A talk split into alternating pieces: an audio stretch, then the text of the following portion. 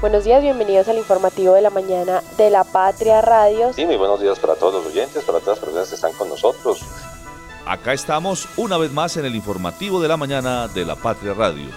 Llevamos 100 años informando la verdad a todo Caldas, porque si salió en la patria, es verdad. El informativo de la mañana en la Patria Radio. Bueno, hoy se surtieron las posesiones para docentes que habían ganado vía el concurso público de méritos, habían ganado plaza para estar en distintas instituciones educativas del municipio de Manizales. Posesionamos hoy 50 docentes que fueron que escogieron su plaza en la primera y segunda audiencia de cuatro que se realizaron.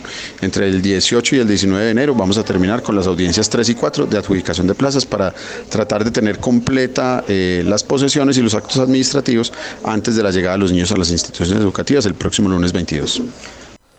Escuchábamos al secretario de Educación de Manizales, Andrés Felipe Betancur López, hablando sobre la posesión de nuevos docentes en la ciudad. ¿Qué tal? ¿Qué tal? Buenos días, saludo cordial. Yo soy David Muñoz y este es el informativo de la mañana de la Patria Radio. Metas para la educación en Manizales más profes nombrados y PAE para el primer día. Valor de una nueva PETAR superaría los 230 mil millones de pesos, dice el gerente de Aguas de Manizales. Aumentos de tarifas de taxis y buses en Manizales sin sorpresas. El Once Caldas, sin ropa en la noche blanquiazul de, de Alianza Lima en Perú, perdió 2-0.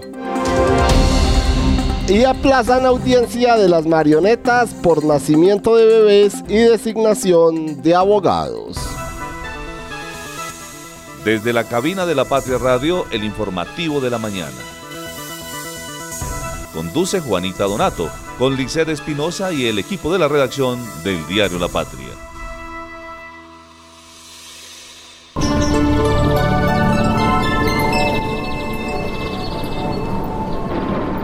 7 de la mañana, 4 minutos. Saludo muy especial para todas las personas que se conectan a esta hora con nosotros en esta linda mañana en la capital caldense, cuando tenemos una mañana soleada, 14 grados de temperatura a esta hora en la ciudad de Manizales, el cielo parcialmente nublado una humedad del 74%, la nubosidad es del 46% y se esperan temperaturas para hoy, las mínimas entre los 14 y los 16 grados Celsius, mientras que las máximas serán entre los 25 y los 27 grados, al igual que ayer.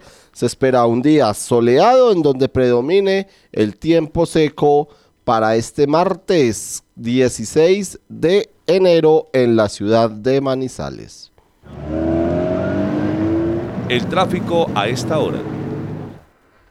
Vamos a revisar la movilidad a esta hora en la ciudad de Manizales. Vamos a revisar cómo se encuentra a esta hora el tráfico en la capital caldense. Observamos, por ejemplo, la vía panamericana que presenta algo de tráfico lento, llegando por supuesto a la glorieta de la terminal de transportes Los Cámbulos, sobre todo en el sentido Enea Estación Uribe. Allí, después del puente en la salida del municipio de Villa María, observamos tráfico lento para llegar a la, glorieta, a la glorieta de los cámbulos. En el sentido contrario también hay algo de tráfico lento, pero es más reducido. Por ejemplo, nos vamos a revisar en este martes el centro de la capital caldense. Observamos que fluye con normalidad, sin ningún contratiempo hasta ahora. Algún pequeño eh, trancón en la calle 18 con carrera 22 también en la avenida del centro, en la avenida de los Agustinos, pero fluyen con normalidad, sobre todo es por los semáforos ubicados en estas zonas de la ciudad. Las tres avenidas principales de Manizales, la Kevin Ángel, la Santander y la Paralela. La Kevin Ángel sin inconvenientes de tráfico a esta hora fluye en completa normalidad. La avenida Santander también fluye con tranquilidad. Algún pequeño eh, punto rojo en el sector del parque médico. Esto ya es en el sector del cable y la avenida paralela sí presenta algunos puntos de congestión, como por ejemplo en el sector del hospital eh, universitario de Caldas, también en la esquina de Confa y ya más adelante llegando hacia el sector del Colegio Rabasco, en donde les eh, insistimos, los semáforos son los que muestran puntos rojos a esta hora en la movilidad de Manizales. El resto de la ciudad a las 7 de la mañana, 7 minutos, fluye con tranquilidad. Usar los cestos para eso están puestos. Escultura, todos unidos. Emas by Veolia, patrocinador oficial de la limpieza con la basura. Cultura. ¿Sabes qué sucede con el deporte, la economía, la política, el entretenimiento de Manizales, Caldas y el país? Suscríbete a La Patria Impresa tres meses por solo 92 mil pesos o a La Patria Digital por un año por solo 89 mil pesos. Y entérate de todo lo que pasa dentro y fuera de tu ciudad con La Patria, el periódico de casa. Informes 893-2880. Con la basura cultura, sacar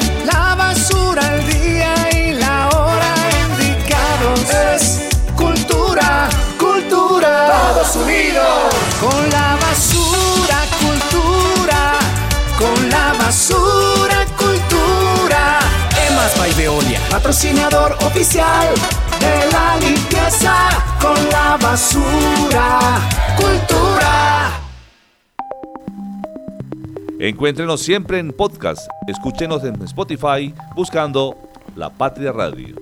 7 de la mañana, 8 minutos. Saludamos a esta hora a nuestra compañera Sofía Gómez. Sofía, ¿qué tal? Buenos días. ¿Cómo me le va? ¿Cómo me le ha ido en este martes? Hola David, buenos días para usted y para todos nuestros oyentes. Realmente sí, con esta mañana que va a estar como calurosa y muy bonita de martes 16 de enero de 2024.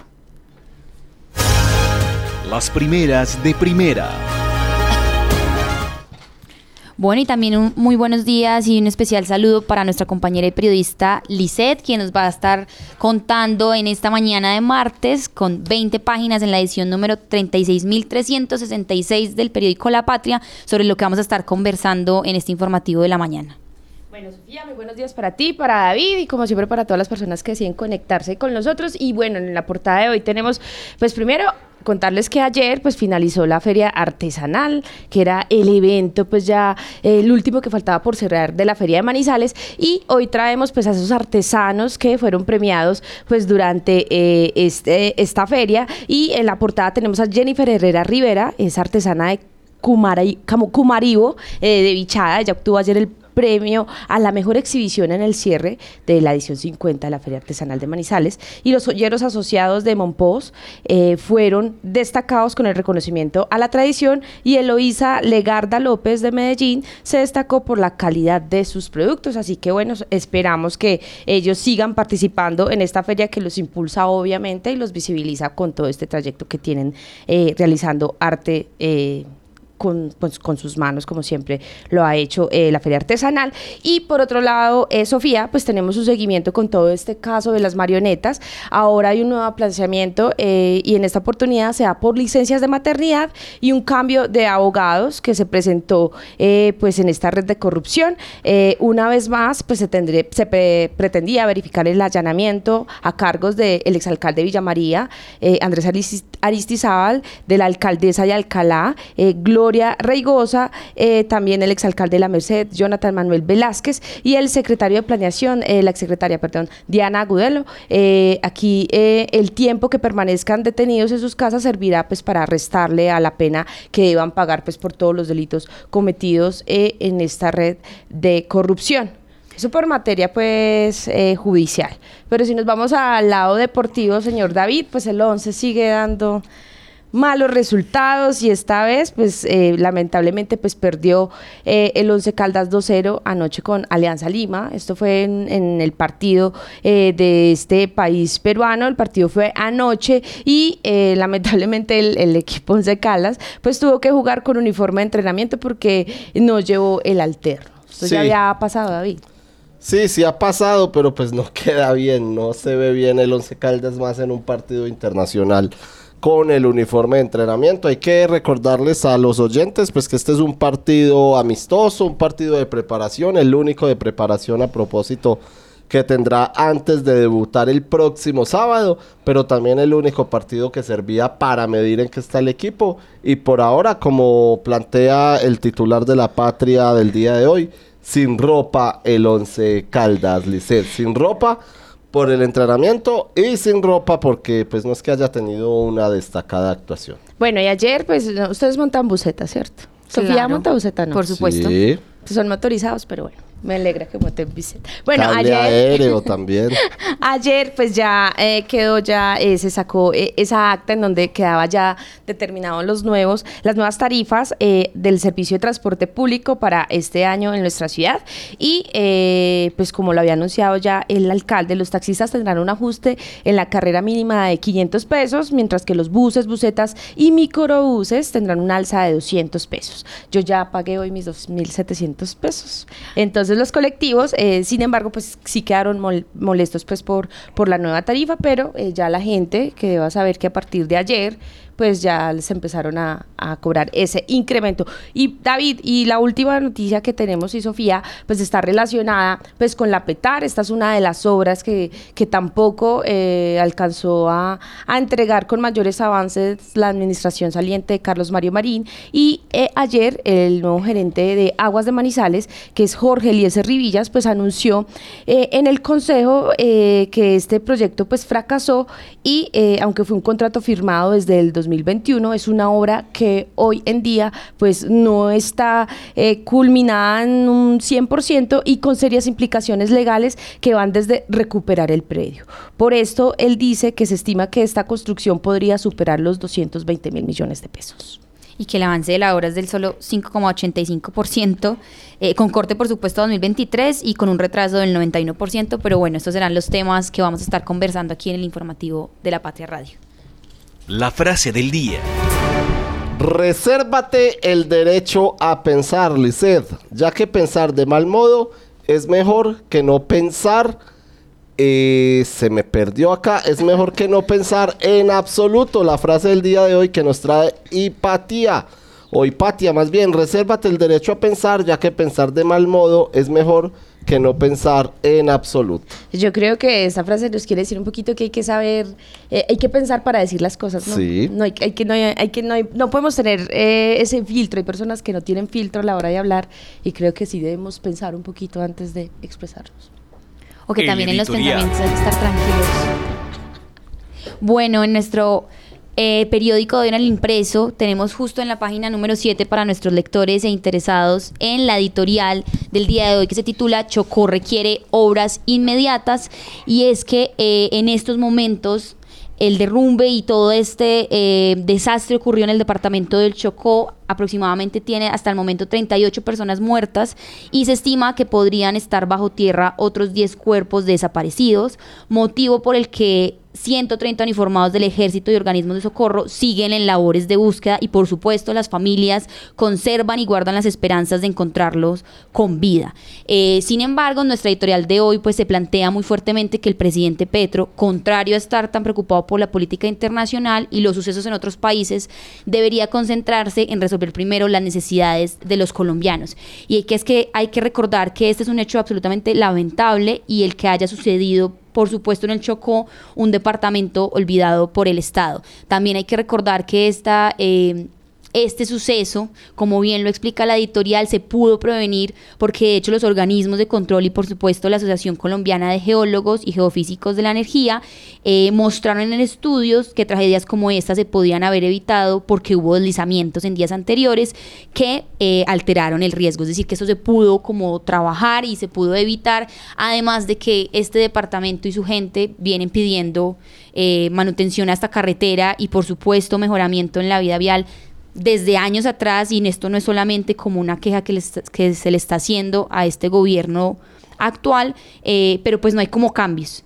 De incluso eh, los geólogos hacen como un llamado a aplicar en todo el país y sugieren que desde la nación se debería nombrar a un geólogo por municipio para que tal vez esto sirva de guía y apoyo a la hora de planificar y ejecutar proyectos. Incluso el mismo Papa Francisco pidió el domingo eh, desde Roma no olvidar y rezar por las víctimas del derrumbe en Chocó y esperamos que también el gobierno nacional no las olvide y se encargue, por supuesto, de responderle y garantizarle seguridad eh, y ante la gestión del riesgo al municipio del Cho- al departamento del Chocó. Con la plata de tu factura, hacemos mucho más que recoger basura. Vigilado Superservicios. ¿Sabes qué sucede con el deporte, la economía, la política, el entretenimiento de Manizales, Caldas y el país? Suscríbete a La Patria Impresa tres meses por solo 92 mil pesos o a La Patria Digital por un año por solo 89 mil pesos. Y entérate de todo lo que pasa dentro y fuera de tu ciudad con La Patria, el periódico de casa. Informes 893-2880. Por cultura, el día y la hora indicado saca la basura. Vigilado Superservicios. Encuéntrenos siempre en podcast. Escúchenos en Spotify buscando La Patria Radio. 7 de la mañana, 18 minutos. Lisette, usted lo acaba de vivir en vivo y en directo hace unos 40 minutos.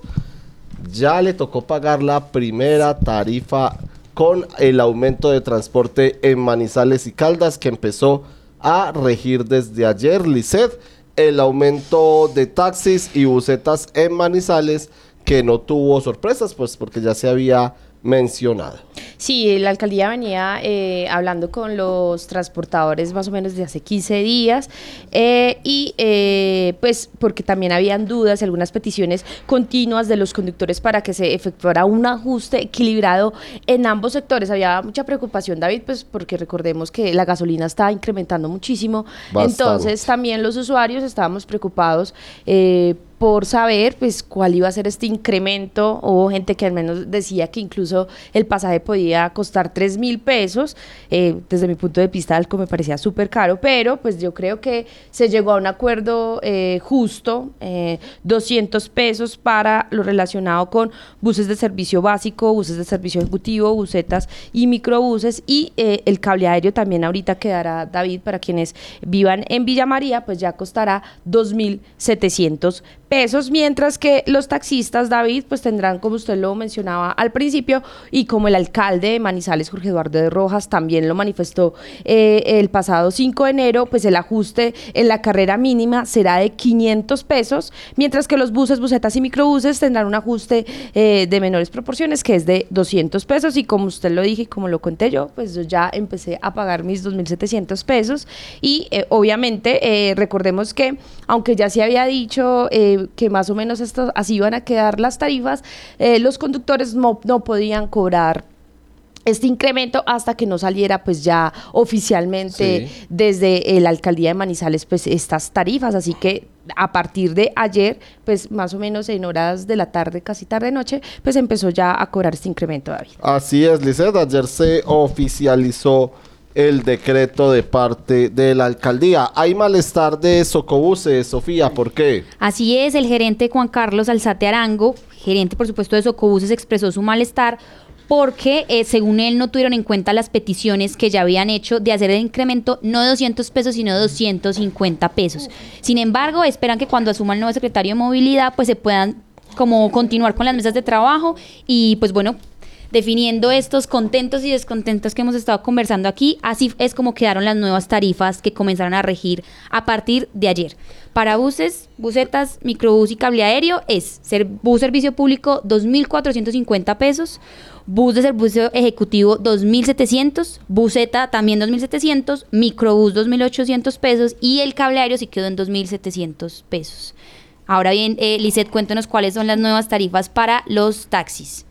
Bueno, los taxis, como lo dije ahorita, pues tienen un incremento de eh, 500 pesos, eh, Sofi. Entonces, eh, esto quedaría así. El banderazo sería de 3.100 pesos, el costo por kilómetro de 1.480, costo por tiempo detenido de 185 pesos, la tarifa mínima entonces quedaría de 5.400, el recargo al aeropuerto de 4.400 pesos. El recargo nocturno, dominical y festivo está entre 800 entre las 8 pm y las 6 am del día siguiente. El recargo a moteles 2.200, zonas atermales de 2.600. Este recargo no aplica para los habitantes de la vereda Importante. Gallinazo, que sí, es muy importante. Hora de trabajo quedó a 36 mil pesos y recargo en servicio solicitado a través de centrales telefónicas o aplicaciones web puerta a puerta quedó en 600 pesos y por último el recargo de servicio de mascotas mil pesos. Esta sí se mantiene. Vamos a esperar, por supuesto, que la comunidad y la ciudadanía nos esté comunicando y expresando sobre todas estas tarifas y nos vayan contando en esta semana a ver cómo avanzan estos cambios. 7 de la mañana, 22 minutos. Ahí está entonces para que se programen 200 pesos más. eh, tendrán que pagar o tenemos que pagar para movilizarnos en el transporte público en la capital caldense, al menos en lo que se refiere a buses, busetas colectivos, además del cable aéreo y más las tarifas que acaba de mencionar Liceda. A las 7 de la mañana, 22 minutos, le damos la bienvenida a don Oscar Beyman Mejía después de disfrutar de su periodo de vacaciones. Llegó bronceado de él. Ustedes no lo están viendo, pero nosotros acá desde la cabina de la Patria Radio sí lo observamos. Don Oscar, editor de Salud y Educación de la Patria, bienvenido. Buenos días. David, un saludo muy especial para usted, para todas las personas que nos siguen en las diferentes plataformas. Y si sigue arreciando el calor ahora que usted lo dice, eso es verdad. Eh, mire que, por ejemplo, eh, en Colombia tenemos 1.100 municipios y de ellos 747 están en alerta de incendio forestal. Me imagino que dentro de esos 747 habrá algunas zonas del departamento que están en esas alertas. Porque uno diría, por ejemplo, Neira está casi a la altura de Manizales, pero hay zonas de Neira que están eh, a las orillas del río Cauca, como por ejemplo Tapias, el Vaticano, Cuba, y allí eh, con los cañaduzales y esos, todo lo que hay a las orillas del río Cauca, eso puede generar incendios. Entonces por eso hay una alerta nacional, porque siguen creciendo los municipios en alerta roja. Los que mayor están en esta condición son municipios de los departamentos de Boyacá y Cundinamarca.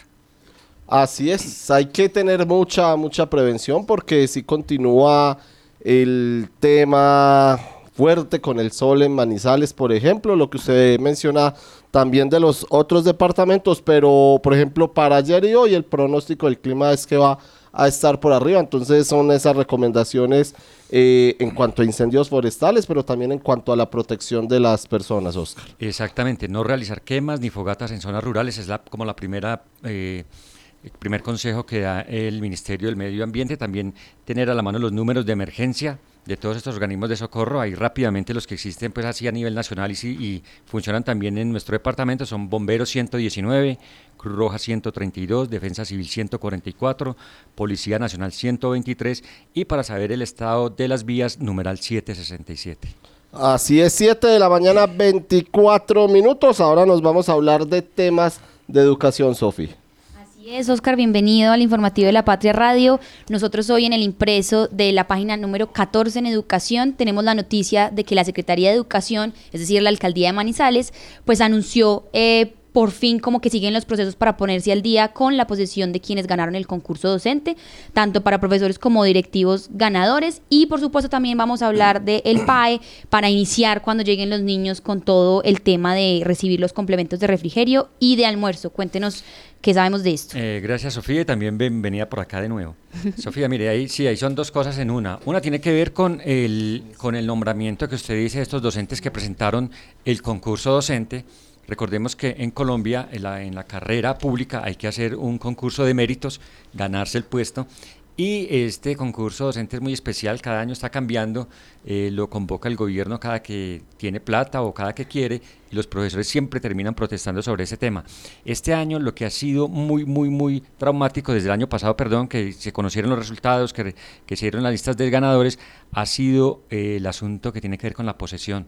Ha sido muy demorada, estos profesores de Manizales ya deberían estar en sus nuevas, en sus puestos de trabajo desde noviembre y apenas los están nombrando. Ayer eh, esta alcaldía, la nueva, la de Jorge Eduardo Rojas, hizo un proceso junto con la veeduría ciudadana, y una veeduría que se llama Veeduría de Transparencia por el, con, por el, por el concurso docente, y establecieron como unos temas y unas fechas y ayer empezaron a posesionar, son cerca de 280 plazas que hay en, Cal, en Manizales, eh, ayer posesionaron a otros 50, ya lo habían hecho con algunos de las audiencias públicas donde ellos escogieron los puestos, fueron cuatro audiencias, ayer posesionaron a varios, a esos 50 son de la primera audiencia y se espera que esta semana, que de aquí al viernes, asuman los otros con el propósito de que el lunes, cuando entran a estudiar en Manizales cerca de 38 mil estudiantes en colegios públicos, encuentren a esos profesores.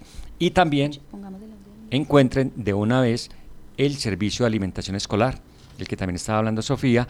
Eh, ustedes saben que, que, siempre se ha buscado que estos servicios de entrega de, de restaurante escolar, que es un complemento, porque no es un desayuno completo ni un almuerzo completo, es un porcentaje de la nutrición que necesitan los estudiantes, el complemento de desayuno, que lo llaman refrigerio, y el complemento de almuerzo, que es una alimentación preparada en sitio que se les entrega a los beneficiarios de esto. Ya se hizo la licitación, ya se otorgó ayer por 15 mil millones de pesos. O sea que es posible que este lunes lleguen los estudiantes y se encuentren con sus profesores nuevos y con alimentación escolar de una vez. ¿Cuándo entran a estudiar este lunes? El lunes próximo entran en Manizales y también en el resto de colegios de Caldas. El 22 de enero. Exactamente. Ya, ya, ya. Así es. Empecemos, Sofía, entonces, como lo dice Oscar, son dos temas. Vamos a empezar por el tema eh, del concurso docente, de la posesión de los maestros y acá tenemos a los protagonistas. Así es, como bien lo dijo nuestro periodista, periodista Oscar Beyman, las cosas parecen mejorar esta semana y tenemos por supuesto la voz del secretario de Educación, Andrés Felipe Betancur,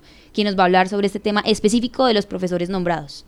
Bueno, hoy se surtieron las posesiones para docentes que habían ganado vía el concurso público de méritos, habían ganado plaza para estar en distintas instituciones educativas del municipio de Manizales. Posesionamos hoy 50 docentes que fueron que escogieron su plaza en la primera y segunda audiencia de cuatro que se realizaron. Entre el 18 y el 19 de enero vamos a terminar con las audiencias 3 y 4 de adjudicación de plazas para tratar de tener completa eh, las posesiones y los actos administrativos antes de la llegada de los niños a las instituciones educativas el próximo lunes 22. Bueno, o sea que este proceso ya se había surtido desde noviembre más o menos. Estaban ustedes tratando como de desatrasarse en lo que no se pudo hacer en estos meses finales del año. Claro, hoy, por ejemplo, tomaron posesión personas que tuvieron eh, audiencia de adjudicación de plaza, de escogencia de plaza el 12 de octubre y de octubre pues los, los tiempos digamos y las prórrogas ya se habían agotado. Entonces nosotros pues lo que hicimos fue en estas dos semanas que llevamos en, el ejercicio desde la actual administración acelerar toda la, expedición de los actos administrativos la convocatoria la verificación de documentos para que efectivamente garanticemos que al inicio de la, del calendario escolar estén los docentes posesionados. Eh, de las vacantes que estaban eh, son cerca de 280 docentes pero se surten de distintas maneras y además aparecen vacantes nuevas por renuncias, por desistimientos de los nombramientos, pero esta semana esperamos terminar, hacer unas 115 posesiones adicionales. 7 de la mañana, 29 minutos. Escuchábamos ahí entonces, Oscar, eh, a la Secretaría de Educación, digamos la parte oficial, desde las instituciones, desde los colegios, eh, ¿cómo han tomado este tema de la posesión docente? Pues digamos que para los para estos profesores es, todo un drama, porque mire, eh, David, por ejemplo, hay personas que se presentaron de otros departamentos, hay profesores que ya estaban nombrados y aspiraban a otros cargos y están, por ejemplo, en un colegio rural en este momento. Como no les habían definido nada, ellos no tenían, estaban en la incertidumbre de no saber si venirse para Manizales y quedarse en ese colegio, porque ellos no pueden abandonar el cargo. Ellos tenían que volverse. Hay varios profesores que se devolvieron para, para el municipio a presentarse ayer que comenzaba la actividad, que es lo que se llama la semana institucional. O sea, los profesores siempre se tienen, inician el trabajo una semana antes en lo que llamamos la semana institucional y tenían que presentarse a sus, a sus sedes rurales. Hay mucha gente que es de municipios lejanos de Manizales, inclusive de otros departamentos, y tenían que estar viajando, yendo y viniendo. Entonces es muy importante que les definan esto de una vez y ellos se puedan quedar ya con su cargo. Vamos a escuchar a Víctor Acosta, él es del, de Educal, ¿cierto? Él es el sindicato de educadores. Y también es el coordinador de la veeduría ciudadana del, del concurso docente Manizales. De los de la audiencia del 12 de octubre, que eran alrededor de 150 docentes, una parte la lograron posesionar eh, después de acciones legales y de varias cosas. El año pasado fueron los que se posesionaron la última semana de diciembre y entre en la última semana de noviembre y entre el primero y el 4 de diciembre. Esos fueron los posesionados. Quedaban faltando varios de la audiencia, de la primera audiencia. Esos también se han estado posesionando estos días. Ya se, ya se están posesionando o están firmando los de la audiencia del 15 de noviembre. ¿sí? Esos son los que han estado, eh, les mandaron el acto administrativo el viernes, entre el viernes y el sábado. Hoy están entregando documentación y más o menos en tres días es el acuerdo que se posesionen. ¿Qué falta por posesionar? Faltaría. Faltarían los del 15 de diciembre y 22 de diciembre, que el acuerdo es que hoy les envíen el acto administrativo, mañana entreguen documentación y en tres días se posesione. Eso es lo que falta, digamos. Pero por ejemplo, a los, hay, unos matices, digamos. Por ejemplo, los que son rectores, los dos que, se, que tomaron plaza el 15 de noviembre, a ellos no los han posesionado. Pero digamos, ese es el, el- el cronograma, digamos, el, la línea del tiempo de las cuatro audiencias. 7 de la mañana, 32 minutos. Avanzamos, Sofi. Vamos Así a es. escuchar también eh, desde la parte eh, de directivos docentes, como se les menciona también, pero y desde la parte eh, de la rectoría a John Alexander. eh, ¿Se me fue? Flores. Flores, nuevo John Alexander. Flores, él es el rector de donde, don Oscar. Él viene para el colegio José Antonio Galán. Ese era otro traumatismo que se estaba viviendo, porque mire, empezaron a estudiar ayer y los profesores no sabían quién era su jefe. Entonces, este, en este caso, ya este profesor, este rector va a llegar a las- al colegio José Antonio Galán, que queda aquí en la vereda Mon- eh, Alto Bonito, en la Villa Neira. Esta es mi ciudad, yo soy de esta ciudad y para mí es un orgullo, un orgullo pues en todo este cuento de la profesión docente y llegar a ser rector de un colegio tan importante es muy importante para mí en aspecto profesional, en aspecto personal. ¿Cómo se dio, digamos, ese proceso en su carrera en el magisterio? ¿Cómo arrancó Mm. usted y cómo se fue dando esos pasos? Yo primeramente fui un docente en la ciudad de Armenia, posesionado en la ciudad de Armenia en el área de ciencias sociales. Y ya aprovechando este concurso opté por presentar el examen de ingreso pues a- al ascenso a rectoría y pasé el examen, sí señor. ¿Y qué sabe ese colegio? ¿Por qué lo escogió?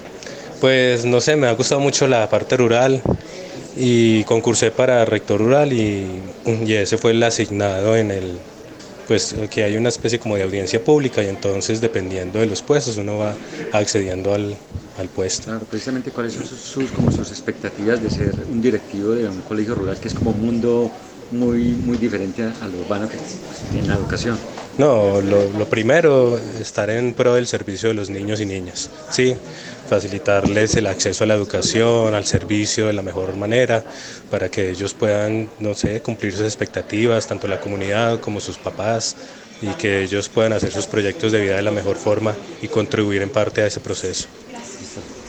Bueno, así es, escuchamos al nuevo nombramiento rector del José Antonio Galán y por supuesto también tenemos las voces de los docentes, en este caso es de Luis Zapata, quien también pues recibió nombramiento y nos cuenta pues cómo va con todo este proceso de los profesores.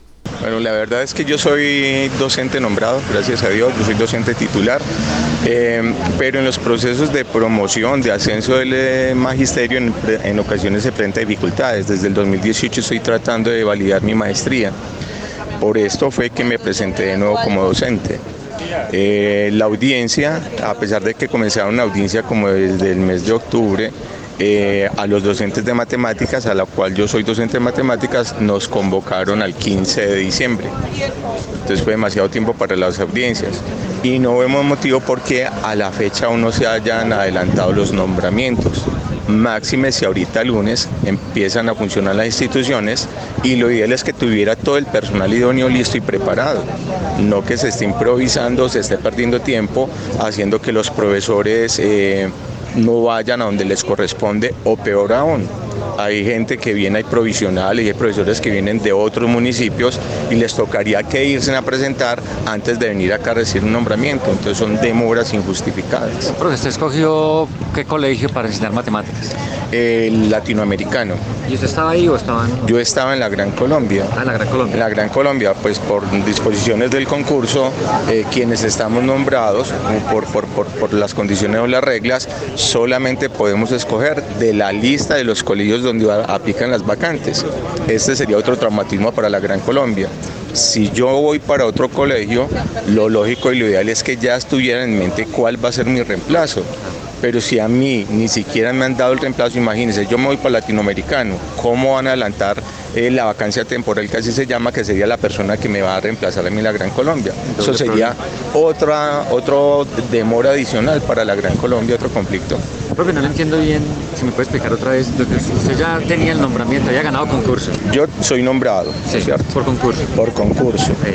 Para ascender yo puedo presentar concurso de ascenso pero en los concursos de ascensos del magisterio a veces se presentan digamos, formas que no entendemos por completo y siempre hay un cortapiz para que asciendan todos los que pueden. En mi caso, el desde 2018 no había podido ascender. Entonces me presenté de nuevo. Como me presenté de nuevo y estoy en carrera, yo puedo utilizar la figura que se llama vacancia temporal. En el colegio donde yo estoy, solicito que me coloquen en vacancia temporal mientras asumo un nuevo lugar y cumplo mi periodo de prueba. Si en algún momento si cumplo mi periodo de prueba, pues escogeré el nuevo lugar y se libera la plaza. Si no me siento a gusto, si no cumplo el periodo de prueba o cualquier situación, me podría devolver a la institución donde estoy actualmente. ¿Qué le correspondería a la Secretaría de Educación? En este momento que yo voy para otro colegio, nombrar a alguien que se llama provisional a que esté desempeñando mis funciones en la Gran Colombia mientras se, se resuelve la situación mía. Bueno, estaremos pendientes, por supuesto, de este nombramiento y cumplimiento de estos nombramientos para los profesores. Y Oscar, cuéntenos, porque según esto ya también tenemos listo el PAE por lo menos hasta agosto y también ha hablado usted con el secretario de Educación, Andrés Felipe Betancourt, sobre la nueva adjudicación de este contrato. Sí, Sofía, lo que estamos diciendo ahora, ese contrato ya quedó adjudicado y en términos generales hay que reconocer que eh, nuestras entidades de educación han cumplido en los últimos años con empezar desde el primer día el servicio de alimentación escolar que es tan importante, sobre todo en Manizales se volvieron juiciosos para eso, tienen la previsión de hacerlo desde la precaución de hacerlo desde diciembre para que en enero ya se surtan estos procesos licitatorios que son tan engorrosos. Y en este caso hay que resaltar algo, esta unión temporal que va a repetir eh, en, dentro de sus empresas tiene a Nutrir y Nutrir se ha caracterizado por hacer un buen papel o sea, tiene la experiencia, lo sabe hacer y eso es importante para eh, nuestros niños y adolescentes. Así es, escuchemos entonces al secretario de Educación, Andrés Felipe Bentancur, en este caso sobre el PAE y esta adjudicación. Eh, se presentaron dos uniones temporales y fue adjudicado eh, hace unos minutos a la Unión Temporal Mundo Social 2024 esta unión temporal presentó una oferta por 15.800 millones de pesos, un poco más de 15.800 millones de pesos. Con eso vamos a tener eh, 17.000, un poco más de 17.600 refrigerios industrializados y 15.990 almuerzos a través de las instituciones educativas eh, que tienen población que es beneficiaria del PAE. Y este programa también empieza a funcionar con el inicio de la jornada escolar el próximo 22 de enero. 22 de enero. ¿Ese contrato es por todo el año o es hasta cuándo?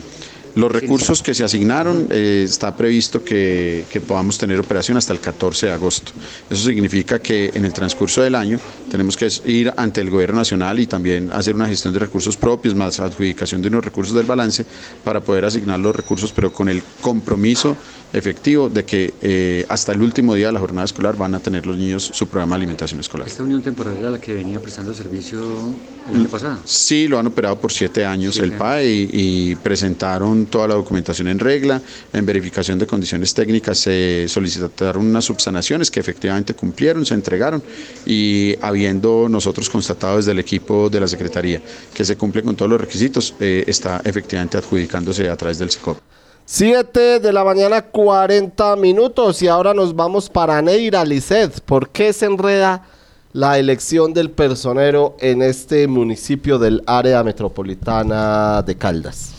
Mire, David, eh, hablamos con Carlos Eduardo Díaz Martínez, él es concejal del Partido Conservador y él nos comentó eh, que eh, el Consejo tenía hasta el 10 de enero para elegir el personero en este municipio. Sin embargo, mm, el Consejo saliente pues dejó todo preparado para que esta selección, para, esta que, para que esta elección quedara pues se llevara a término como eran los tiempos definidos, pero eh, el actual Consejo decidió pues revocar la medida y otra vez empezar el proceso desde cero y esto hizo que obviamente la elección no se pudiera llevar a cabo el 10 de enero. 200 personas se postularon o aplicaron para el cargo de personero eh, de Neira, que eh, el actual personero estará hasta febrero. Entonces ahí están jugando un poco con los tiempos, David, porque hubo un error en la resolución para realizar las entrevistas a los personeros. Eh, escribieron...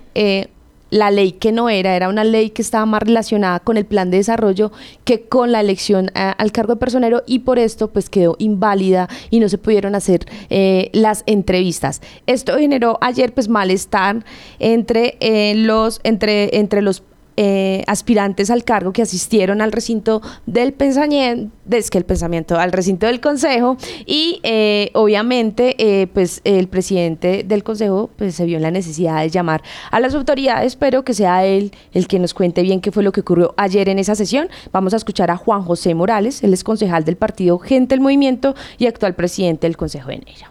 Entonces, viendo tantos vacíos, una reclamación que recibimos de un abogado, eh, de uno de los aspirantes, decidimos por medio de la resolución 003 de 2024 derogar la resolución 002 para cumplirle a la ciudadanía con total transparencia, que es lo único que se ha buscado aquí en la corporación.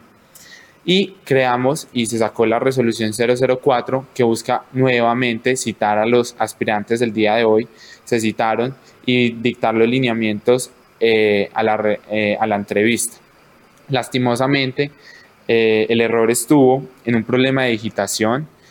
El conceja, uno de los concejales se basó pues en, el error, era la ley 1551, el artículo 30 y 35, y en el error de digitación aparecía la ley 1151. Un pequeño error que tampoco nos perjudicaba en el proceso de la actividad, pero que por decisión de la plenaria se decidió suspender la sesión y solicitar acompañamiento de la Procuraduría, lo cual me parece más, más delicado aún, porque primero la Procuraduría nos va a emitir un concepto diciendo que no tiene ninguna facultad para meterse en las decisiones del Consejo Municipal, y segundo, la Procuraduría simplemente es un órgano de control y vigilancia, no es un órgano que tenga la potestad o la autoridad de decidir sobre qué. Entonces es un proceso que nos puede tardar 15 días, nos puede tardar 3 meses. El actual personero va hasta febrero y si decimos que es un proceso que nos puede llevar mucho más tiempo por decisión de la plenaria y por decisión y disposición de los mismos aspirantes, pues entonces tenemos el riesgo de quedar sin personero, inclusive uno, dos o tres meses no sabemos, y entonces quién va a velar por los derechos de nuestro, de nuestro municipio si no tenemos un personero que esté ahí vigilando precisamente y, y cuidando nuestros derechos. Presidente, hacía muchos años, recuerde, eh, no se veía la fuerza pública en el salón del Consejo. ¿A qué se debió que hoy haya habido necesidad de convocar a, la- a las autoridades? A mí me dio mucha pena, Jorge Iván también, eh, realizar el acompañamiento de la policía, pero viendo la disposición de los mismos aspirantes al cargo de personero, por obligación y por la moral y por cuidar el bienestar de los mismos concejales y de, de las mismas personas que estábamos acá, me tocó llamar a la policía y ellos vinieron y, y nos acompañaron en el proceso. Pero en serio, o sea, eh, el proceso y lo que hicieron aquí fue bochornoso. Personas que uno diría que son abogados, que son profesionales, que si están aquí es por mérito y porque se lo han ganado y que protagonicen este tipo de cosas, sabiendo que lo único que estamos buscando, Jorge Iván, es la transparencia. Por eso estamos repitiendo el proceso y por eso lo único que buscábamos era tomar una decisión justa y que los mismos aspirantes vieran que estábamos tomando una decisión transparente. 7 de la mañana, 45 minutos. A propósito de los municipios del centro sur, Chinchiná, que no hace parte del área metropolitana, acaba de elegir como su nuevo personero a Sergio López Arias, el exalcalde del municipio, Sergio López Arias, entonces nuevo personero de Chinchinal, Lisset. Pero regresando a Neira, también eh, hablamos con otro concejal. Sí, antes de darle paso a este concejal, pues también tuvimos eh, comunicación con eh, María Alejandra Castaño, ella, ella aspira al cargo eh, de personera en Neira y ella manifiesta que desde el comienzo hay irregularidades para la elección. Dice que inicialmente las entrevistas estaban programadas para los días 9, 10 y 11 y que nunca se les convocó por estos cambios ni se les comunicó a, a través de correo electrónico. Por esto, pues ella dice que ya hay denuncias de ella ya instauró una queja ante la Procuraduría General de la Nación y que también otros compañeros pues han hecho eh, reclamaciones que hasta el momento pues el Consejo no les ha dado respuesta. Y por esto pues también hablamos con Juan Diego Morales, él es concejal del partido Alianza Verde también del Consejo de Neira. En primera instancia, al municipio de Neira se le llegó la solicitud para elección de personero municipal. Eh, pues nosotros teníamos eh, algunas garantías, o bueno, diciéndolo más general, todas las garantías posibles para ellos el día de hoy, ya que eh, la sección pasada no se tenía como las mismas garantías para todos los aspirantes.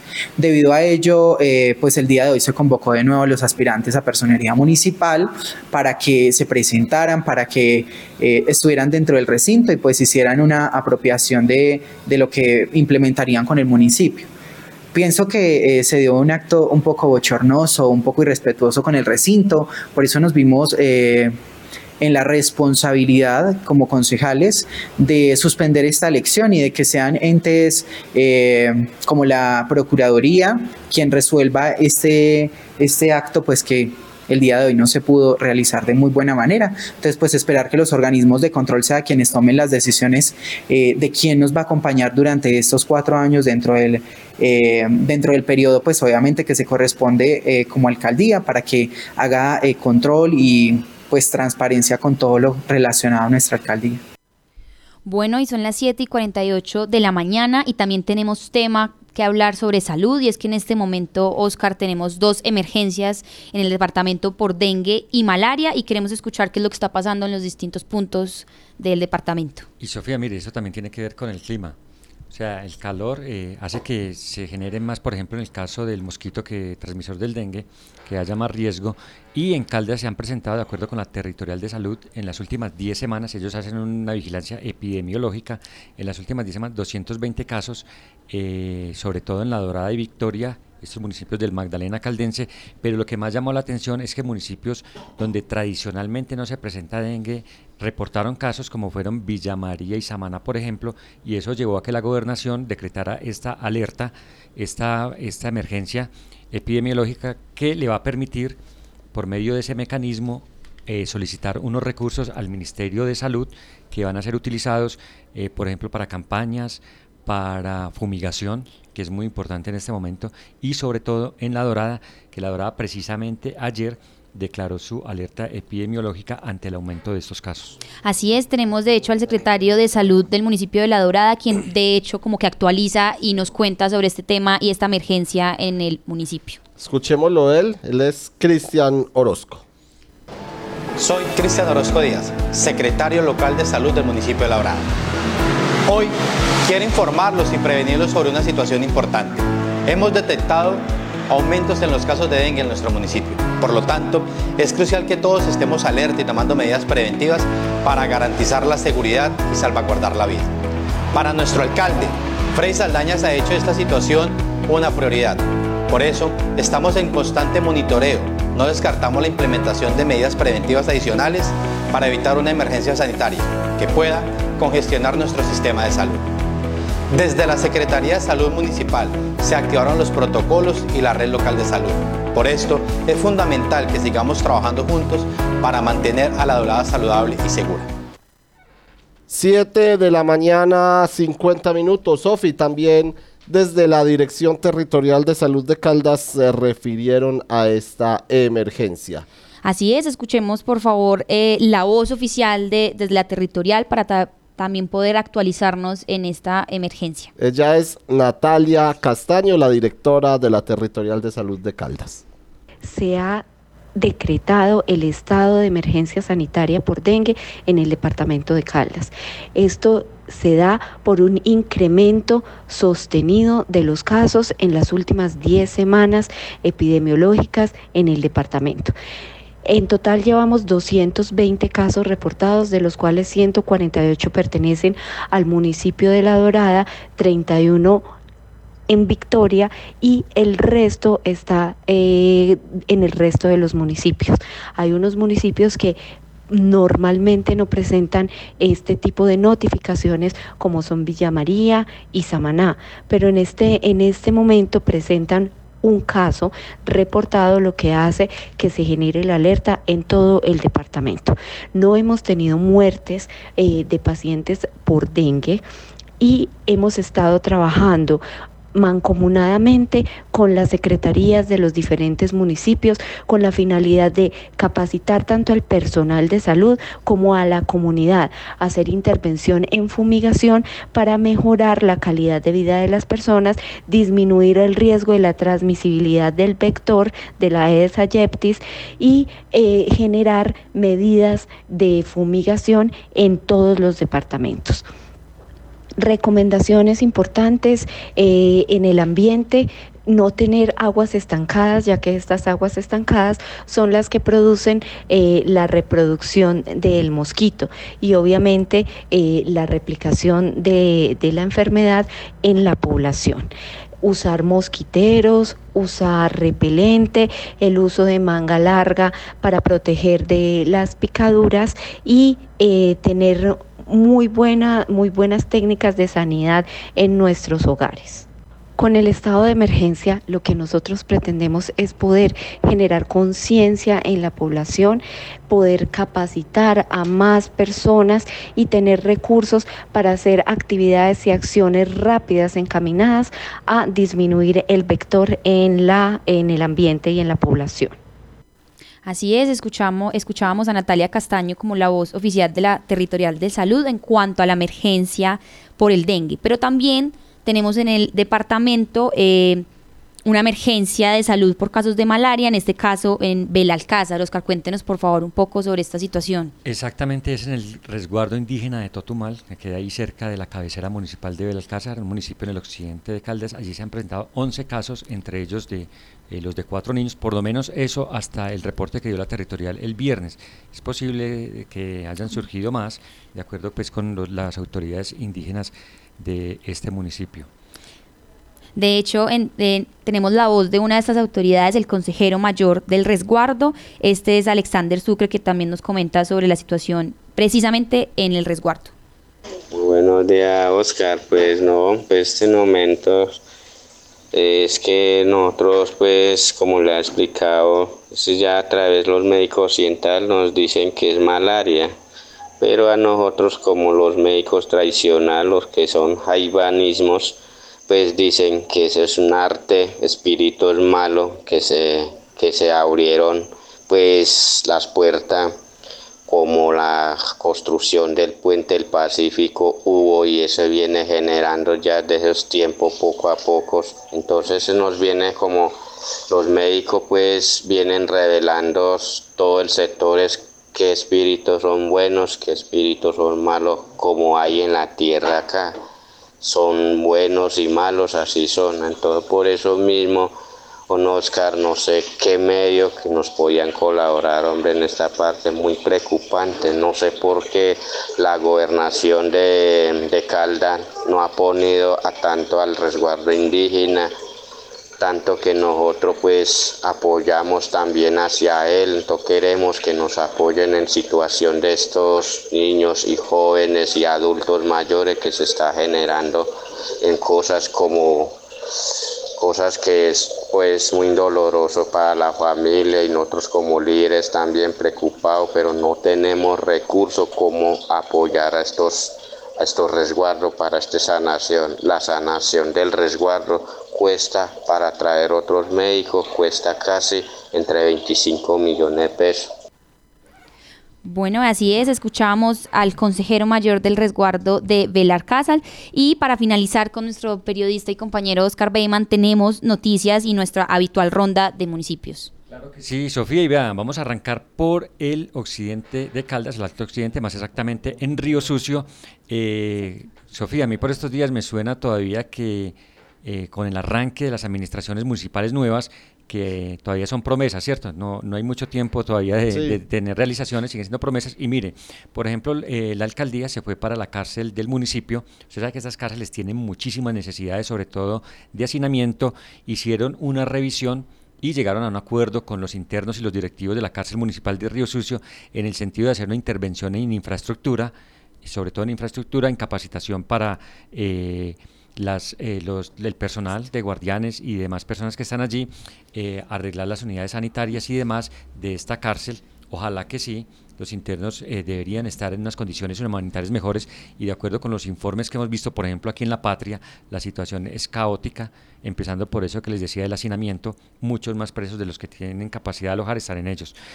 Y pasamos eh, directamente a Victoria, en el Magdalena Caldense, donde mira, hay dos obras importantes de, de vías. Ustedes saben que para los campesinos de nosotros es muy importante que se mantengan en buen estado las vías para poder sacar sus productos o para poder salir a hacer vueltas a las cabeceras municipales.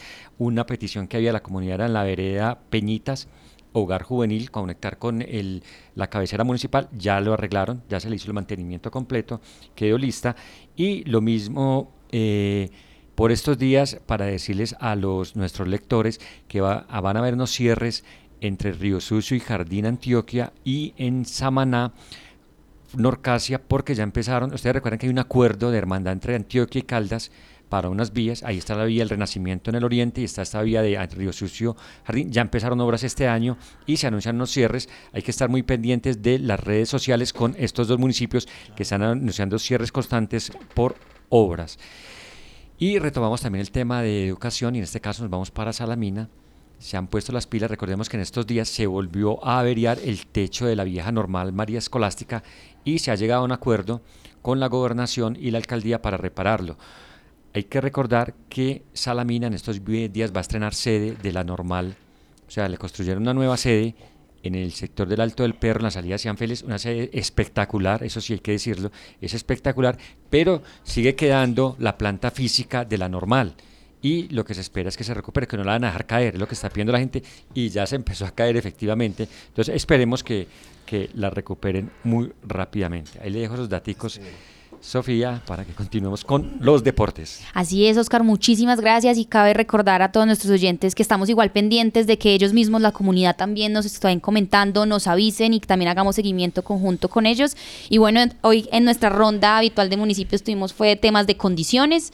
Eh, esperamos encontrarlo nuevamente y muchas gracias por acompañarnos, Oscar, en el informativo de la mañana. Claro que sí, Juanita. Los deportes. 7 de la mañana, 58 minutos. Sofi, ya tenemos con nosotros al editor de deportes de La Patria, don Osvaldo Hernández Buritica. Osvaldo, bienvenido, buenos días. No sabíamos que tenía director. Eh, aquí está el señor Oscar No, no, Osvaldo, es que eh, disculpas con Sofía, todavía sigo diciendo, Sí, todavía no. tengo a Juanita en, en- en No hay lío. de la lengua, claro. No hay lío, no hay lío. Un abrazo directora, un abrazo señor directore 1 y señor directore 2, según eso, lo que estoy viendo aquí que estamos coordinando. Y al señor Kevin, también Kevin Campiño. Un abrazo para todos, ¿cómo están? ¿Bien? Excelente, ¿usted? Anoche terminamos tardísimo porque el partido sí. empezó a las 9 de la noche, digamos de alguna manera con pena. Empezamos el partido con pena. Porque Once Caldas, eh, eh, los equipos grandes no dejan nada al azar. Total. Y Once Caldas se fue a jugar con el uniforme blanco y se le olvidó que el rival juega de blanco y azul. Es decir, Once Caldas atendiendo la invitación de haber llevado su segundo uniforme y no lo llevó. Se tu- tuvo que jugar el partido con uno de entrenamiento y vimos números Chiquiticos. Y, y yo creo que hasta, hasta marcados con cinta, ¿cierto? No sé Kevin si alcanzó a ver, hasta marcados con cintas. Habían algunos aquí, en la los de la espalda, sobre todo Sí, los de la sí, sí, espalda. los de la espalda Sí, pero- pequeñitos. Pero, es un gesto que no habla bien, no habla bien y, y- y dice que hay una desorganización adentro y que hay que poner cuidado en este tipo de detalles, porque es una fiesta de un equipo grande de Sudamérica que invita a un campeón de Copa Libertadores de América, porque lo invita es por eso, por campeón de Copa Libertadores de América y no por el, el presidente de la institución.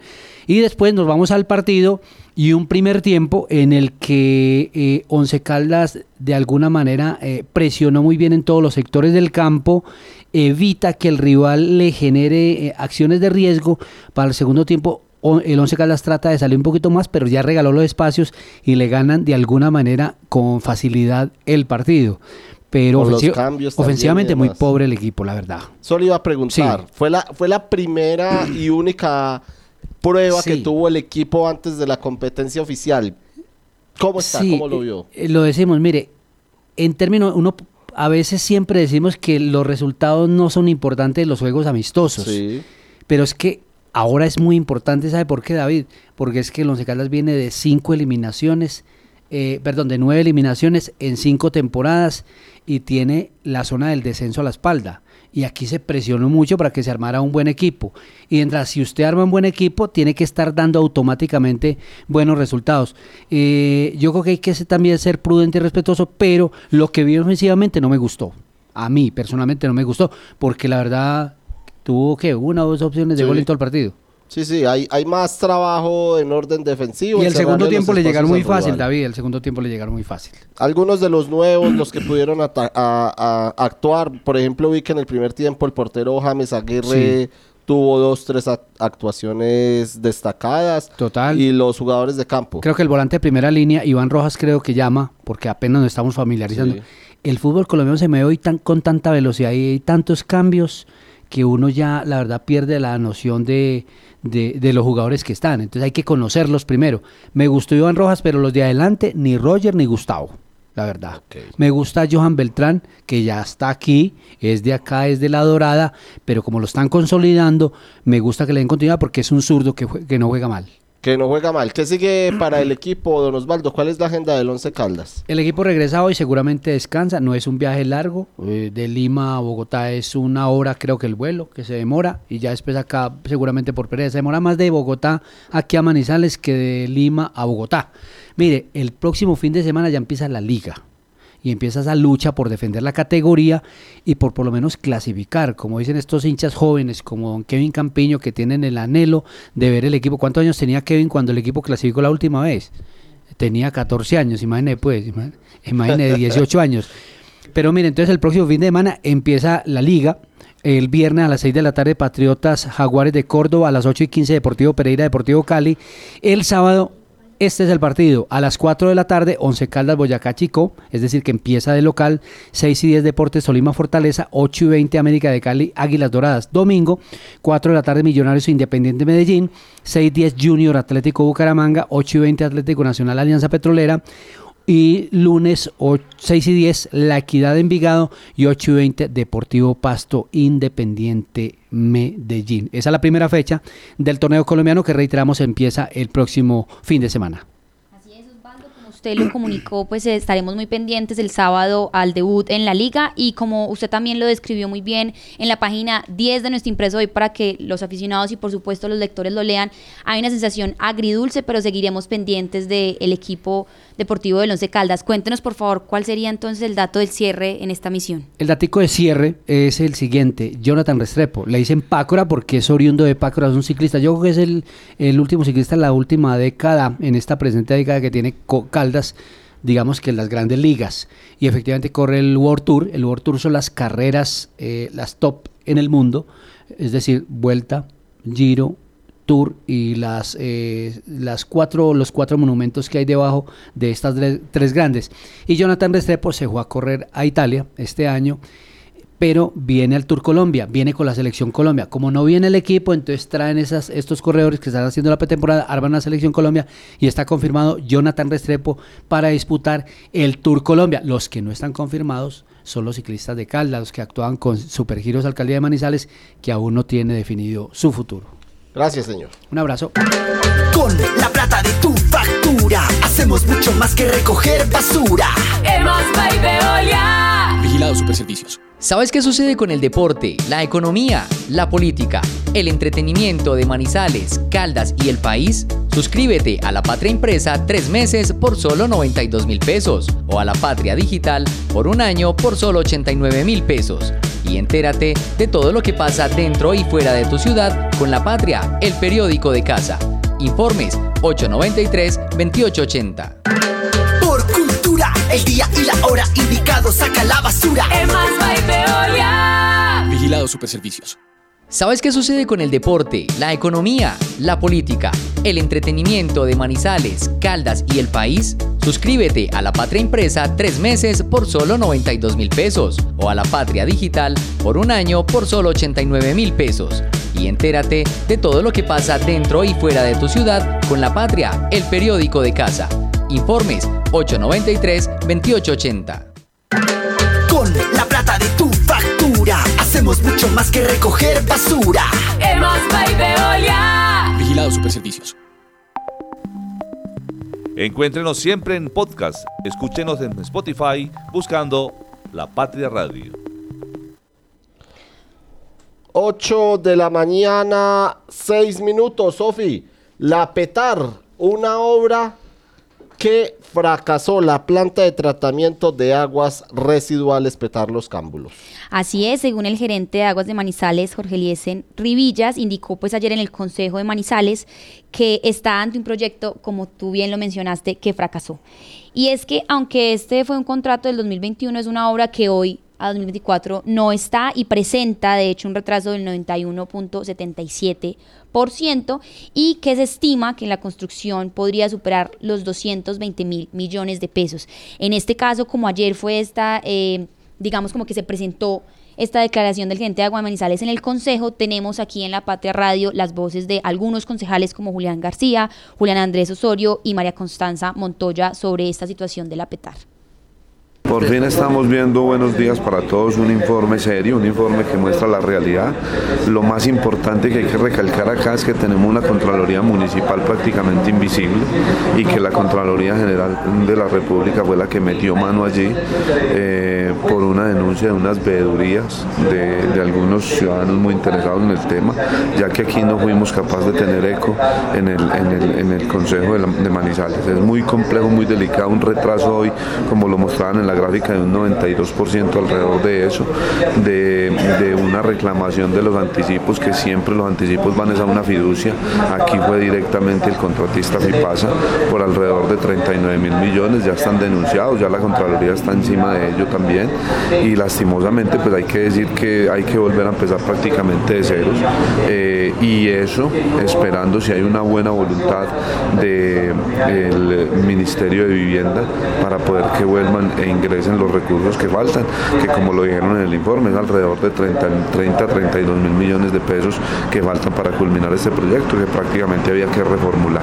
Aquí que duele, duele es que habían 90 mil millones eh, de pesos cuando el, el, alcalde Octavio Cardona dijo que iban a firmar con esta empresa FIPASA en el 2019. Carlos Mario trae al procurador Carrillo cuando queda de alcalde, hace un show grandísimo diciendo que era que ahí iban a perder unos recursos pasó 50 mil pesos, 50 mil millones de más aumentó el proyecto para firmarlos con lo mismo y eso lo que nos tiene hoy en estas casas prietas que definitivamente se eh, frenaron y vemos los retrasos tan importantes que tenemos y un daño grandísimo que le hacen a la ciudad porque también se informa que todo lo que se recauda la, el sección, la, la parte sur del municipio de Manizales para recolectar esas aguas y poder avanzar en ese tratamiento. Bueno, la verdad es que eh, para nosotros no es una sorpresa. Estábamos absolutamente convencidos que con la PETAR no pasó nada en el municipio de Manizales. Eh, la preocupación es que ya está eh, los ojos puestos de la Contraloría, de, la, de todos los entes de control. Estoy recordando en este momento que la personería en el mes de noviembre acompañó a los trabajadores porque no se les había pagado los salarios de aproximadamente tres meses. Entonces uno sabe que las cosas que empiezan mal siguen mal y terminan mal. ¿Cómo vamos a hacer para recuperar esa plata? Sabemos que hay pólizas, que por lo menos, eh, digamos, menguan de alguna manera las dificultades, pero no podemos llegar que todo lo que pasa en Manizales se tenga que ir para los órganos de control. Entonces, muy tristes, eh, siento tranquilidad eh, profesional al haber representado a la ciudadanía en un tema tan importante como es eh, el abandono que tuvo la anterior administración con relación a la PETAR y a muchos otros eh, eh, desarrollos de infraestructura de la ciudad. Pero siento un dolor profundo cómo es que a los manizaleños nos está pasando esto.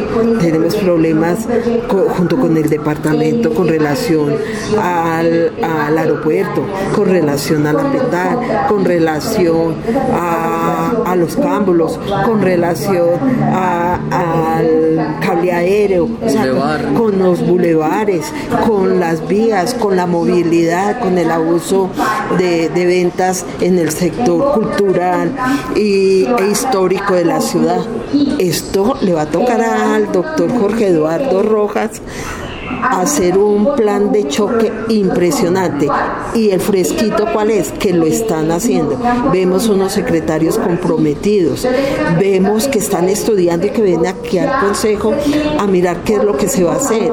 Y que por lo menos a hoy, que apenas llevan 15 días, ni siquiera 15 días de administración, los ve uno empoderados totalmente para buscar soluciones que con seguridad le van a costar mucha plata a la Pues ciudad. Nosotros lo vimos muy complejo, muy complejo por varias razones fue una pregunta que le hice al gerente.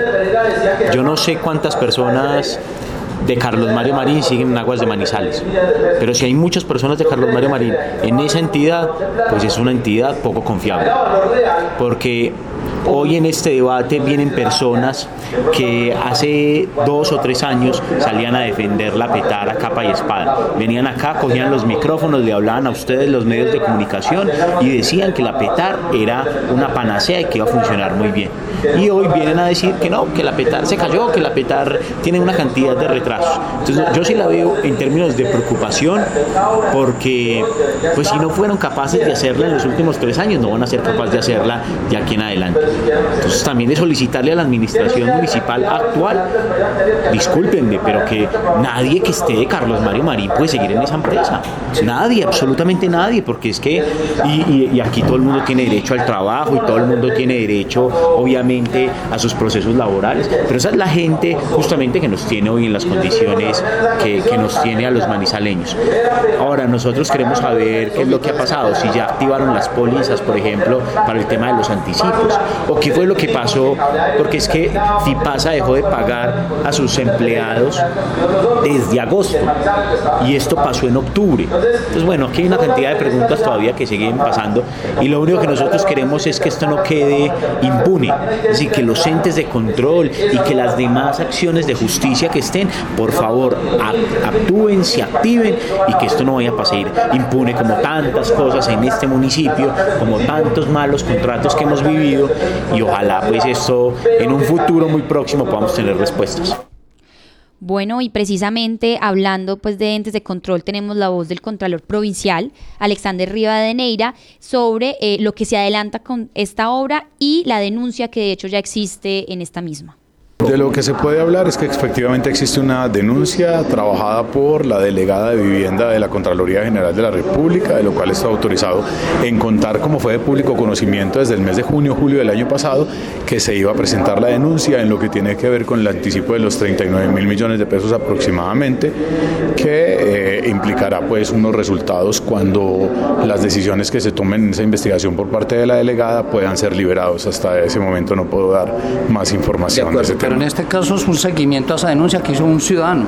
Eh, sí, o sea, esa, esa denuncia sí la interpusieron y la está manejando, como le digo, la Delegatura de Vivienda de la Contraloría General de la República. Y aparte de ello, como participación ciudadana, eh, la Contraloría General de la República hace un seguimiento en el sentido de que nuestro mayor eh, interés es el objeto contractual, que se den los objetos contractuales, porque es a la final para lo que se usan los recursos públicos, para que una obra importante o las obras a las cuales se les hace seguimiento permanente o cualquiera de las actuaciones que permite la ley 2020, pues se den para el beneficio del interés público.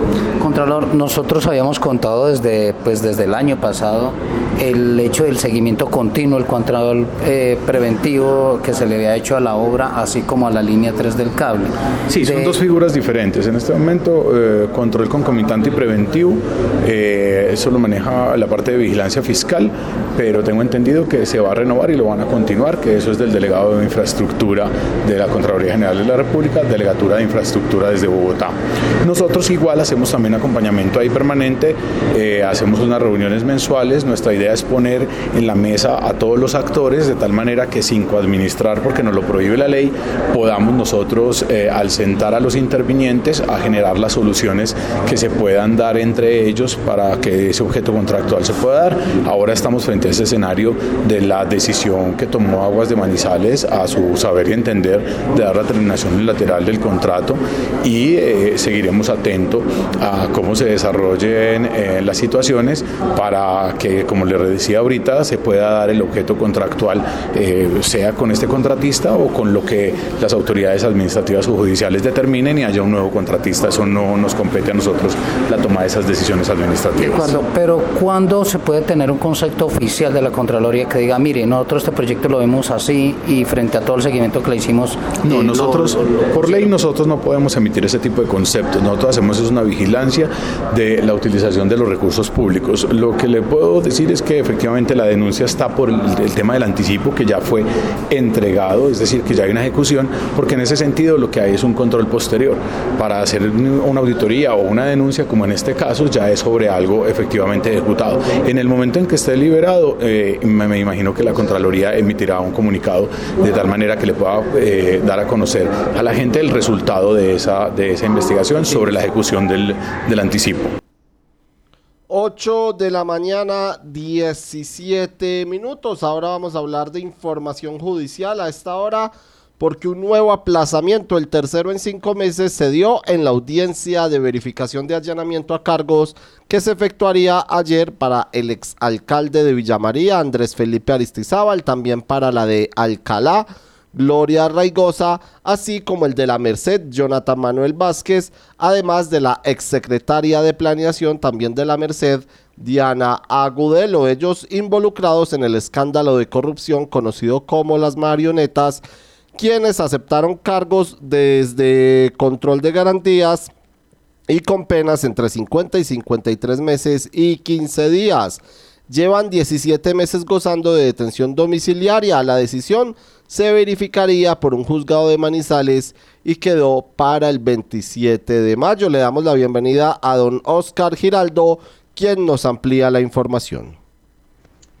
David, buenos días. En plan de oro, en Aguadas asesinaron a un tendero. El hombre, el sábado en la noche, después de que cerró su negocio, lo atacaron dos personas que partían allí en este espacio. Se desconoce por qué lo atacaron.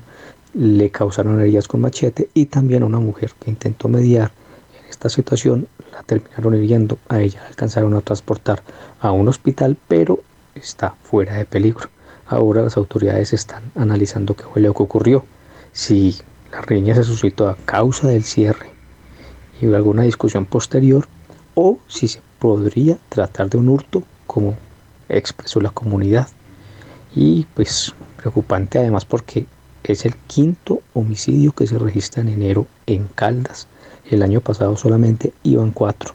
Y bueno, hay que sumar que anoche también se reportó el homicidio de otra persona en Chinchiná en un acto sicarial y también en Río Sucio, dentro de un resguardo indígena, asesinaron a otra persona, lo que ya llega, mueve la cifra a siete víctimas, es decir, casi el doble que la del 2023.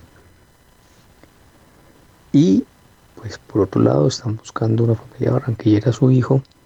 Él viajaba desde Bogotá hacia la capital del Atlántico y no se sabe qué ocurrió. A la altura de La Dorada, al parecer los abordaron los aficionados de Atlético Nacional, según comentó un amigo de él, los atacaron y él decidió saltar del vehículo en movimiento.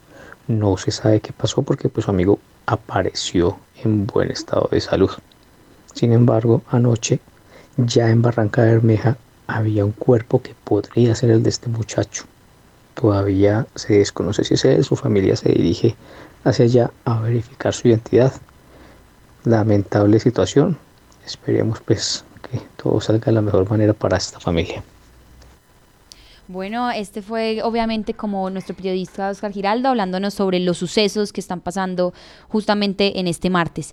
Y también tenemos aquí en el informativo de la mañana a eh, Juan Luis Taborda, nuestro editor de Cubo Manizales, quien nos cuenta las principales noticias en este martes 16 de enero del 2024. David, muy buenos días. Hoy es martes 16 de enero y esto es lo que trae el periódico Cubo para todos sus lectores. Les tenemos del hombre que estuvo tocando guitarra mientras le operaban el cerebro. Una intervención quirúrgica delicada que fue, se facilitó gracias a su gusto por la música. La historia del hombre que no se baña hace seis semanas y dice que es lo mejor. Sus explicaciones y sus reflexiones. Estuvimos hablando con los comerciantes de la Feria Artesanal de Manizales. Dicen que premios y ventas fueron la recompensa durante esta feria. Ahora sí, en Manizales hay incremento en el transporte público. 200 pesos en buses y busetas y en 5.400 quedó la carrera mínima del taxi. Ojo pues, para que no se vayan a presentar abusos. En Eira los menores de edad tendrán que acostarse o al menos estar en sus casas a las 9 de la noche, no a las 11, sino a las 9. Dos horas adelantó el alcalde que recién llega esta disposición para evitar problemas con los menores en las calles. En ERA también hay eh, polémica porque por un error en la resolución aplazaron elección del personero. Les contamos las restricciones y las advertencias que les hace el gobierno norteamericano a todos los conciudadanos que vengan a Colombia. Les están diciendo cómo comportarse y les están advirtiendo que no utilicen aplicaciones de citas porque a la mayoría dicen las autoridades, no les ha ido muy bien. Les tenemos en mi gente la historia de John Alexander. Es un hombre, John Alexander Ríos, un hombre que decidió venirse de Pereira a una vereda de Pácora a montar un negocio de comidas rápidas y la está rompiendo. Le explicamos cómo hace y cómo ha logrado escalar su negocio. Una colombiana fue asesinada en Malta, en el país de Malta, en Europa. Su feminicida era la acompañante que había conocido en Cúcuta, lo ayudó a irse a Europa, viviendo juntos allí. Ella decidió romper la relación hace dos semanas y él la mató. Les tenemos esta dramática historia. Recuerden, nunca el feminicidio se justifica ni la violencia contra las mujeres. La seguridad en Colombia parece al borde del abismo. Eh, mueren eh, policías por el clan del Golfo, hay sicariato en medio de un velorio, hay tiroteo en un concierto, no se respeta a los enfermos, en fin, la situación no está nada fácil. Les contamos las tragedias recientes en cuanto a esta actividad de los grupos delictivos.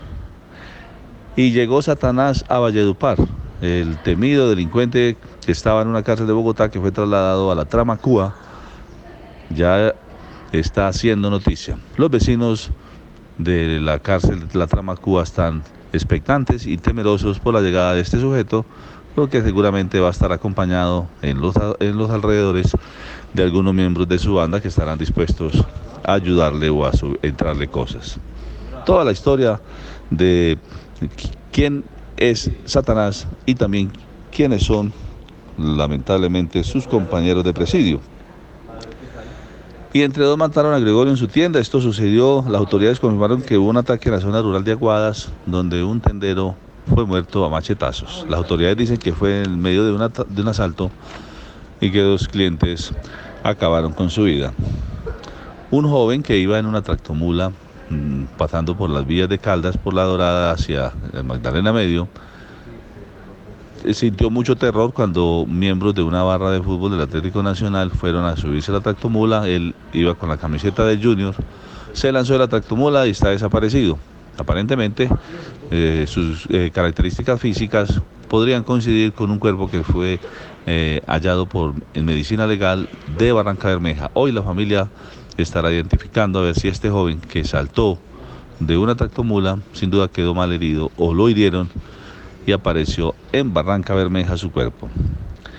Sigue el dolor de los colombianos y de los caldenses en Ecuador. Otro caldense fue asesinado, esta vez se trata de un joven Julián Alejandro Maya, quien era un trabajador de 19 años que se fue a, buscar Nuevos Horizontes y su muerte se suma a la de Ordaney González que, había, que se había presentado el miércoles de la semana pasada. Es decir, en menos de una semana, dos caldenses mueren en Ecuador en hechos violentos. Ordaney por un atentado en una discoteca y esta vez eh, el anciermeño Julián Alejandro fallece a bala. Lamentable entonces estos hechos y mala suerte empezando este año para dos familias que se enlutan en Caldas.